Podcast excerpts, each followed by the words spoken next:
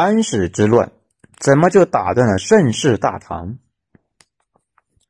去年有一部电视剧《长安十二时辰》，相信不少人都看过。当时的唐朝空前的繁荣，那么辉煌牛逼的大唐是怎么做到在巅峰时期如秋叶般迅速滑落，从此一蹶不振？正常的事情都有个过程，无论是个人、公司，亦或是帝国，崛起比较慢，有个巅峰，慢慢滑落，这才是正常的轨迹。唐朝这种实在是太奇葩，以至于没法接受。所以，我们今天就讲一下这个话题，说清楚了，大家自然就明白了。当然，我们也不会简单的说是因为李隆基越老越无耻，跟儿媳妇搞破鞋，重用奸臣杨国忠，也就是杨玉环他哥。杨国忠和安禄山的私人恩怨导致爆发安史之乱，等等等等，这样的说法太廉价，直接把王朝兴衰的原因。归结到了儿女情长和家长里短的各种琐事上，只要有点思辨能力，就会觉得什么地方怪怪的。要说清楚这件事情，还得要从李世民开始讲。以往讲大唐的时候，大家习惯性的是以中原为本位，也就是当时世界以中原为中心在转。其实不是，在当时的亚洲。对后来影响几千年的结果势力已经全部到位。唐朝建国的时候，头顶上就是后来纵横中亚的突厥人，西边就是信奉伊斯兰教的阿拉伯帝国，再往西就是罗马，还跟大唐有交往。整个唐朝近三百年一直在和突厥、伊斯兰、波斯等互动，有时候是在交流技术。比如当时的中亚在冶铁方面有重要的突破，谈到中国的冰铁，据剑桥中国史说，就是大马士革钢，一直都是最好的兵器原料。此外，也有文化上的互动，比如当时景教也跟着波斯人传入了中国，一度在唐朝很兴旺。景教就是基督教的一支，你们能够想象一下，长安城里面有基督教和教堂吗？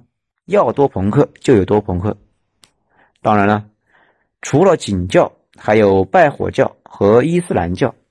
广州城当时到处都是波斯人和穆斯林。唐朝末年，黄巢屠广州，一口气杀了十二万阿拉伯、波斯以及各色外邦的穆斯林。当然，除了文化和技术交流，最重要的交流就是战争。突厥被灭了几次。唐朝跟穆斯林之间的战争一直打到安史之乱爆发才罢手，双方在西北边境上你来我往。这个过程中，造纸术传入了中亚，随后传入了西方，而且唐朝多次跟东罗马联系，希望一起夹击阿拉伯帝国。此外，还有我们书中不怎么提的粟特人，这伙人不得了。是那个时代的犹太人和明清的山西人以及传教士，善于做买卖，到处溜达，搞银行放贷业务。事实上，“支票”这个词就是起源于中亚粟特人，平时放贷和搞金融汇票业务。唐朝内部这类人特别多，而且正是这伙人和波斯人带着黑人当牲口时，黑人到了唐朝，也就是昆仑奴。昆仑的意思就是西方的意思。如果看过《长安十二时辰》的，自然是不陌生的。说了这么多唐朝之外的东西，这种跟外族交流和互动，一方面成就了大唐，另一方面也成了大唐的负担。比如突厥人，唐朝跟突厥的关系可谓是相爱相杀。一方面，突厥从来都是唐朝的心头大患，当初。太原起兵，李渊干的第一件事就是去突厥人那里请示。突厥派了一支突厥骑兵，沿途跟着唐军，说是要支持大唐革命事业，其实是在暗中观察，防止李唐异动。李世民玄武门事变之后没多久，突厥骑兵突然南下，大军杀到长安城下，跟唐军隔着渭河对峙。从那以后，只要突厥内部发生分裂，或者草原发生饥荒，唐军铁骑几乎没有意外会越过长城突袭突厥大营。突厥在一次次打击中，一部分被迫向西，进入了穆斯林地盘，后来信了穆斯林，改变了世界格局；另一部分归属中原，成为了唐朝对外的战争大杀器。而突厥汗国被打爆之后，突厥皇朝归顺大唐的那部分，很多成为了大唐名将，带着草原骑兵东征西伐，铁骑从东北高句丽。踏到西域穆斯林汗国，比如比较著名的阿史那思摩，阿史那就是东突厥贵族的姓，这人是李靖突袭东突厥的时候带回来的，后来南征北战，立下赫赫战功，最后跟着李世民东征高句丽的时候，带领突厥骑兵冲锋，中箭阵亡。此外，还有另一个著名的阿史那，叫阿史那杜尔。李世民贞观时期，他带着东突厥部落投奔大唐，后来在讨伐高句丽薛延陀的战争之中屡立战功，并且在新疆对丘兹的战争中，他带领的东突厥骑兵又立大功，灭了丘兹，抢了铁矿。唐朝在西域战争机器的一个重要部件——兵工厂，彻底得到了解决。此外，还有我们刚才提到的粟特人，粟特人。作为经商民族，唐朝西域部队的给养，很大一部分就是利特人给解决的。这一点很像后来的大清。大清进攻新疆的部队给养，就是山西晋商负责运转。唐朝中后期的领土，就是跟封面的那个图一样，看一眼就知道给养那是一个很大的问题。图上的黑衣大石，也就是阿拉伯帝国。而且唐朝和阿拉伯之间发生过一次著名的战役，由归附大唐的高句丽名将高仙芝带领西域联军和黑衣大石在达罗斯展开了一场大战。达罗斯在哪？现在已经不知道了，大概估计应该是在现在的哈萨克斯坦境内，因为此前唐军统帅高仙芝有背试屠城行为，导致唐军的盟友心灰意冷。临阵倒戈，随后的大战中，唐军战败，唐朝从那以后没有再能向西突破，而且四年之后，安史之乱爆发，西域边防军被调到了中原平叛，也就没有然后了。不过达罗斯之战远远没有大家现在说的那么重要，因为在那之前和在那之后，唐朝和阿拉伯骆驼们打了好几仗。阿拉伯帝国似乎只赢了那么一仗，而且在达罗斯战役中，也只是折了西域兵团的一小部分。不然，不等安禄山大反叛，阿拉伯就打到了长安去了。讲了这么多，还没到我们今天的主题，大家肯定要问了：这些东西跟安史之乱有个毛的关系？其实，大唐的这种模式就为安史之乱埋下了种子。唐朝有两支野战军。分别是大唐西域兵团和范阳兵团，因为唐朝的压力主要是来源于北方嘛，所以重点防范的也是北方。而我国地形比较奇特，北方全是山脉或者是沙漠，没法走，只有两个通道，一个是河西走廊，也就是现在的甘肃酒泉武威那一带，一个是辽西走廊。也就是现在出北京向东北过绵州和山海关那里，到了沈阳就见到了东北人。不过唐朝那会儿，东北还不是现在的活雷锋，当时都是留着个小辫，一言不合就砍人的西契丹野人什么的。于是，在这两个方向上就形成了两个集团军，每个军群下边都有几个藩镇。当时统帅东北兵团的就是范阳节度使安禄山。安禄山他爹是粟特人，老妈是突厥人。后来他妈又改嫁了一次，又嫁给了一个姓安的突厥人，安禄山就跟着姓了安。他的小伙伴史思明的突厥名字是阿史那粹干。你听这名字，明显就是一个破落的突厥贵族。而且这里多说一下，那个范阳就是现在的北京附近。北京历来都是北方游牧部落南下的一个大要塞，这也是为什么民粉们说天子戍国门，北京就是国门，也是边疆。明朝朱棣相当于是把都城搬到边疆上去了。在唐朝，范阳军区差不多有二十万边防军，占到唐朝帝国国防军的百分之三十左右。大唐西域兵团的领导叫哥舒翰。是一个叫突骑师的部落的人，这个突骑师正是西突厥的一个部落。结合我们刚才提到的高仙芝是高句丽人，大家应该就已经发现，大唐在边疆上工作的都是少数民族吧。是的，唐朝从太宗开始就一直在玩以夷制夷，用北方战斗民族去稳定边疆，顺便开疆扩土。唐朝的几乎每一次战役都是带着好几支部落骑兵在作战，而且在建国上百年里面，一直在边疆吸收北方的游牧部落。现在河北北方那一带全是少数民族老百姓，边防军全是游牧部落的人，连军官们慢慢的也全部换上了突厥人和契丹人，西域人那就更不用说了，更是这样。所以河北那个地方已经胡化了近百年，胡人比例越来越高。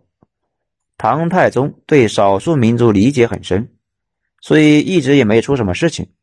但是到了他的儿子李治时代，就出了问题。到了李治的老婆武媚娘上位，矛盾已经一定程度上被激化。比如，太宗开始就跟着大唐并肩作战的突厥人，又一次脱离大唐。独立建国去了。长安十二时辰的背景就是突厥复国主义者们在闹事情，而唐玄宗李隆基只是在快要坠崖的一辆车上踹了一脚，车就翻了，而且不是单纯的因为他蠢，李隆基可不是糊涂人，他当时面临的一个大问题，而且基本无解，那就是政府没钱了。我们之前讲过。唐朝一开始的时候，人少地多，就跟农民分地，农民拿到地之后就按人头纳税，你家几口人就纳多少税。但是随着时间的推移，土地兼并严重，国家税收越来越少。怎么理解呢？比如老王家人治病需要急钱用，就去找地主借钱，地主说可以啊，不过利息高达百分之三十。到了月底还不上，就拿地来抵债。老王没招，不借就要死人了，借了可能还还不上。事实上他肯定还不上，所以老王的地就被弄走了。这套玩法玩过几十年，每个王朝都会出现这种趋势和变化，土地越来越集中。到后来，地都跑到地主那里去了，老王一家子只好去地主家当佃农。地主家向国家隐瞒了自己有好几口人，所以老王一家子就消失了，不再纳税。这种人叫客户。所以唐朝后期出现个奇怪的事情：国家人口越来越多，纳税的人却越来越少。你肯定纳闷了，这么个简单的问题很好解决呀，彻查不就行了吗？大唐也想啊，当时的铁腕人物宰相宇文智。哎，一听这个姓就知道是个鲜卑贵族，要查清楚这些人，然后他就被地主们在朝中的代理给弄下了台。大家好好体会一下这种权力的运作方式。那国家收不上来税怎么办呢？唐朝最后没办法，让节度使自己解决，国家不拨款了。这下可把节度使们给高兴坏了，他们自己清楚自己地盘上的事情。各种想招赚钱，比如做买卖，让士兵们种地、采矿，这些财权和军权都在节度使手里面，节度使权力越来越大。以前节度使敢闹事，分分钟就断他的奶。现在好了，节度使根本不需要央妈，成立了独立的王国。现在的局面就是，国家既需要大兵团驻扎在北方，防守游牧民族南下。又没钱，你说怎么办呢？所以唐朝的高层对安禄山等人充分放权，希望通过给安禄山放权来让他把工作做好。一开始一片祥和，节度使们都比较安静，没人敢造次，担心政府带着其他几个节度使过来揍他们。而且朝廷任凭安禄山跟他手底下的各种游牧部落勇士结为养父子的关系。安禄山最重要的核心八千死士。叫叶洛河，都跟他是父子关系。关于认儿子这件事情，如果太宗活着，他肯定会提高警惕。李世民以前就在太原待着，隋炀帝让他爹去太原防着东突厥。太原那个地方就是抵抗突厥的前线。李世民自己在太原城里面养突厥死士，所以知道游牧部落的人对这件事很认真。大规模认儿子，肯定没安好心。但是唐朝建国已经过了一百来年，上层贵族谁还愿意去了解草原野人是怎么想问题的呀？所以做事安禄山做大，最后上来踹脚的人是杨国忠。杨国忠跟杨玉环他俩是远房亲戚，通过杨玉环进了城，他自己会玩一种高端的游戏，跟玄宗成为了好哥们。杨国忠和安禄山合不来，经常在玄宗面前说安禄山的坏话，而且不止杨国忠，朝中越来越多的人觉得安禄山的权力太大，迟早要出事，这让安禄山越来越不淡定。再加上安禄山当时对朝廷也很鄙视，用来传送军情的特快专递给娘娘送外卖，混混出身的杨国忠竟然当上了宰相。越看这就是越要亡国呀，所以他们范阳那边起兵了。其实换个思路，安禄山的那个势力规模迟早会被唐玄宗猜忌，就算没有杨国忠，他也有一天造大唐的反，或者因为以大不掉被修理。作为对比，大家可以思考一下岳飞，岳飞的岳家军跟安禄山的队伍其实没啥明显差别，都是私人部队，都不听中央的号令。都占到了帝国国防军的三分之一的编制，而且都得到了老百姓的支持，打着深深的私人烙印。如果安禄山没造反，那他就是岳飞；如果岳飞造了反，他就是安禄山。如果只是安禄山一个人想闹事，安史之乱不会发展成那么大的规模，因为发动战争是个系统工程，需要人心，需要粮食，需要士气。范阳起兵之后，整个河北除了部分大地主，老百姓基本上都强烈支持叛乱，说明当时河北已经跟中央快要脱钩了。有个反例很能说明问题：当初武则天上位后，徐敬业要造反，但是手底下的人不愿意，很快就把他的脑袋给送到朝廷上去了。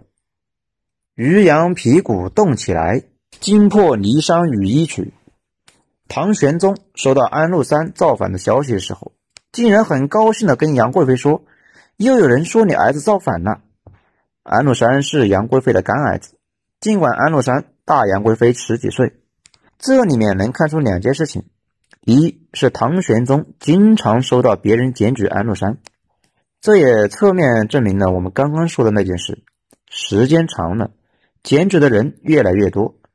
玄宗迟早要怀疑安禄山。二是玄宗真的老了，当年的神勇天子变成傻逼了。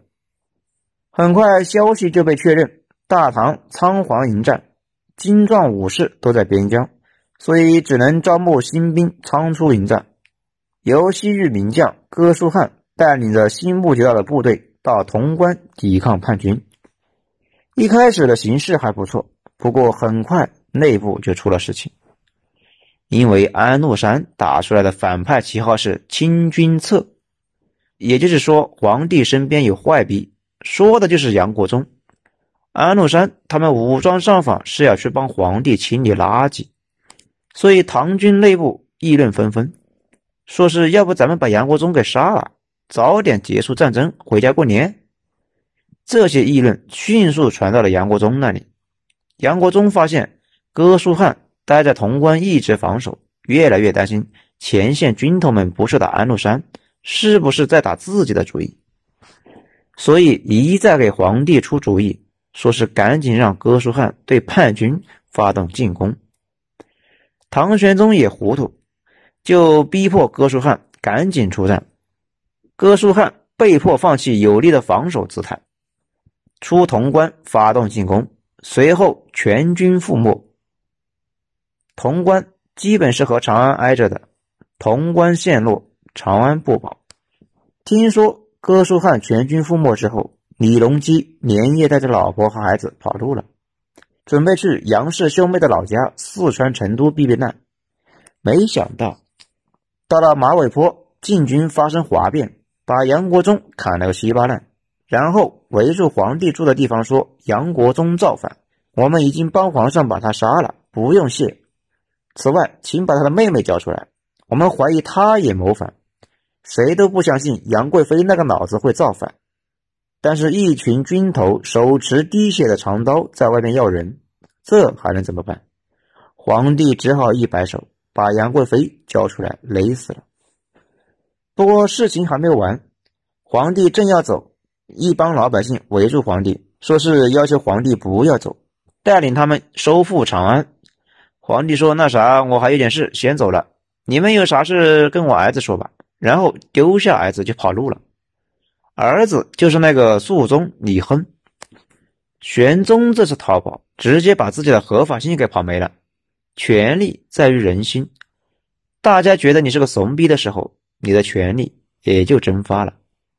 玄宗去了四川，李亨跟着农民们沟通完感情之后，带着队伍去了甘肃。去甘肃干嘛呢？刚才说了。帝国两大支柱，东北和西北各一个集团军群。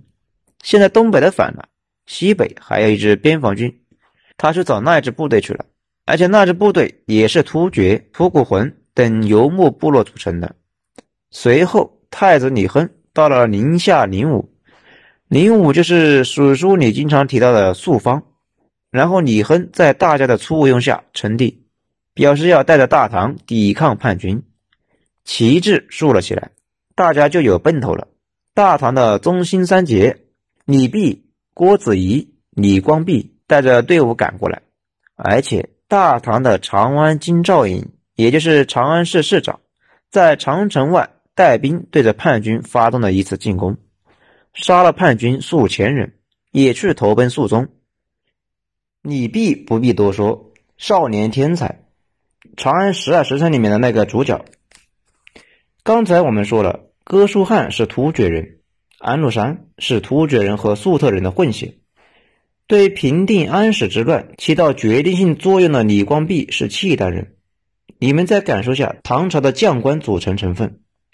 郭子仪也比较奇怪，两次收复长安，第一次是从安禄山那里收复的，第二次是从吐蕃那里收复的，而且回鹘人竟然叫他郭爸爸。安史之乱之后。有次回纥人跟吐蕃人一起来长安打劫，郭子仪一个人上去，竟然劝说回纥人反戈一起跟大唐去打吐蕃。吐蕃骂了句妈卖批，慌忙的连夜逃掉了。李亨的小伙伴来了，随后让人又找回纥，从回纥借了骑兵一起打叛军，前前后后打了八年，终于平叛成功。不过这八年里面，大唐一系列操作产生了一系列的后果，让场面彻底的无法收拾。首先，西域的边防军都调到了国内参加平叛，大唐迅速丢掉了西域。下次中原大军再次踏上新疆土地，要等一千多年以后。